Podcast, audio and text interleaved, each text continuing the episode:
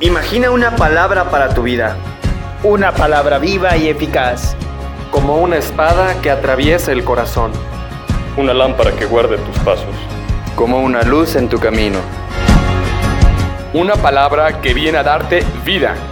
Y vida en abundancia. Esto es... Dame una palabra.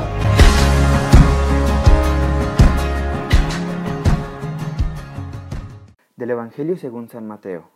En aquel tiempo Jesús dijo a sus discípulos, Tengan cuidado de no practicar sus obras de piedad delante de los hombres para que los vean. De lo contrario, no tendrán recompensa con su Padre Celestial. Por lo tanto, cuando des limosna, no lo anuncies con trompeta, como hacen los hipócritas en las sinagogas y en las calles, para que los alaben los hombres. Yo les aseguro que ya recibieron su recompensa. Tú, en cambio, cuando des limosna, que no sepa tu mano izquierda lo que hace la derecha, para que tu limosna quede en lo secreto, y tu Padre que ve en lo secreto te recompensará. Cuando ustedes hagan oración, no sean como los hipócritas, a quienes les gusta orar de pie en las sinagogas y en las esquinas de la plaza, para que la gente los vea. Yo les aseguro que ya recibieron su recompensa. Tú, en cambio, cuando vayas a orar, entra en tu cuarto, cierra la puerta y ora ante tu Padre, que está allí en lo secreto, y tu Padre que ve lo secreto te recompensará. Cuando ustedes ayunen, no pongan cara triste, como esos hipócritas que descuidan la apariencia de su rostro, para que la gente note que están ayunando. Yo les aseguro que ya recibieron su recompensa. Tú, en cambio, cuando ayunes, perfúmate la cabeza, lávate la cara, para que no sepa la gente que estás ayunando, sino tu Padre que está en lo secreto, y tu Padre que ve lo secreto te recompensará. Palabra del Señor. Hola, ¿qué tal? Soy el seminarista Samir y me da mucho gusto poderles saludar el día de hoy que comenzamos con la cuaresma. Días que nos ayudarán a transformar nuestro corazón. Días que si nosotros queremos pueden ser de conversión para nuestra vida y que la iglesia nos regala para prepararnos a la Pascua del Señor. La iglesia no nos obliga a vivirla, así como tampoco Cristo nos obliga a seguirle. Es una elección totalmente libre que nos prepara a recibirlo a Él, a Cristo resucitado, en nuestros corazones con total libertad. Es un camino espiritual que podemos recorrer, o no, pero si nosotros, que somos seguidores de Cristo, este camino nos ayudará a prepararnos para la Semana Santa y para la Pascua del Señor. El Evangelio nos da las claves que podrán ayudarnos a prepararnos de mejor manera en esta cuaresma, que es la oración, el ayuno y la limosna. Pareciera ser algo difícil, algo que Cristo o su iglesia nos impone, pero no es así. La iglesia es el diálogo por el cual tenemos esa intimidad con Dios. Y Santa Teresa del Niño Jesús define la oración como tratar de amistad estando a solas muchas veces con quien sabemos nos ama. Y el Evangelio de hoy nos invita a que estemos a solas con Él, en privado, y que tengamos un momento de intimidad solo con Él y a que no seamos como los fariseos, que querían que todos los vieran, que vieran su piedad o religiosidad.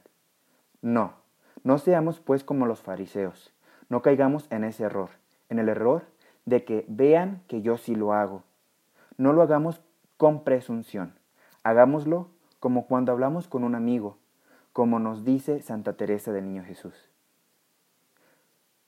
O con un confidente, que sea solo él que vea nuestra oración. A fin de cuentas, el que ve en lo secreto nos recompensará. Que sea la oración el encuentro que nos dé consuelo, nos dé fortaleza, esperanza e inspiración para tener una vida mejor. La limosna nos da la oportunidad de ser más caritativos, de mostrar nuestra generosidad con los demás. Estos actos nos ayudarán a preparar nuestro corazón. Hagamos esto con libertad, no como en el Evangelio, que lo hacen para que todos los vean, sino hagámoslo sin vanagloria. Realicemos recordando siempre las palabras que Cristo nos trae, como en Mateo, en el capítulo 25, versículo 35, perdón. Porque tuve hambre y me diste de comer, tuve sed y me diste de beber, fui fariseo y me, y me recibisteis, estaba desnudo y me vestisteis enfermo y me visitasteis, en la cárcel y vinisteis a verme. Hagámoslo siempre en y por Cristo, viendo a Cristo en la persona a quien ayudamos, sea la iglesia, una casa, hogar, algún asilo o algún necesitado. Será Cristo quien nos recompensará.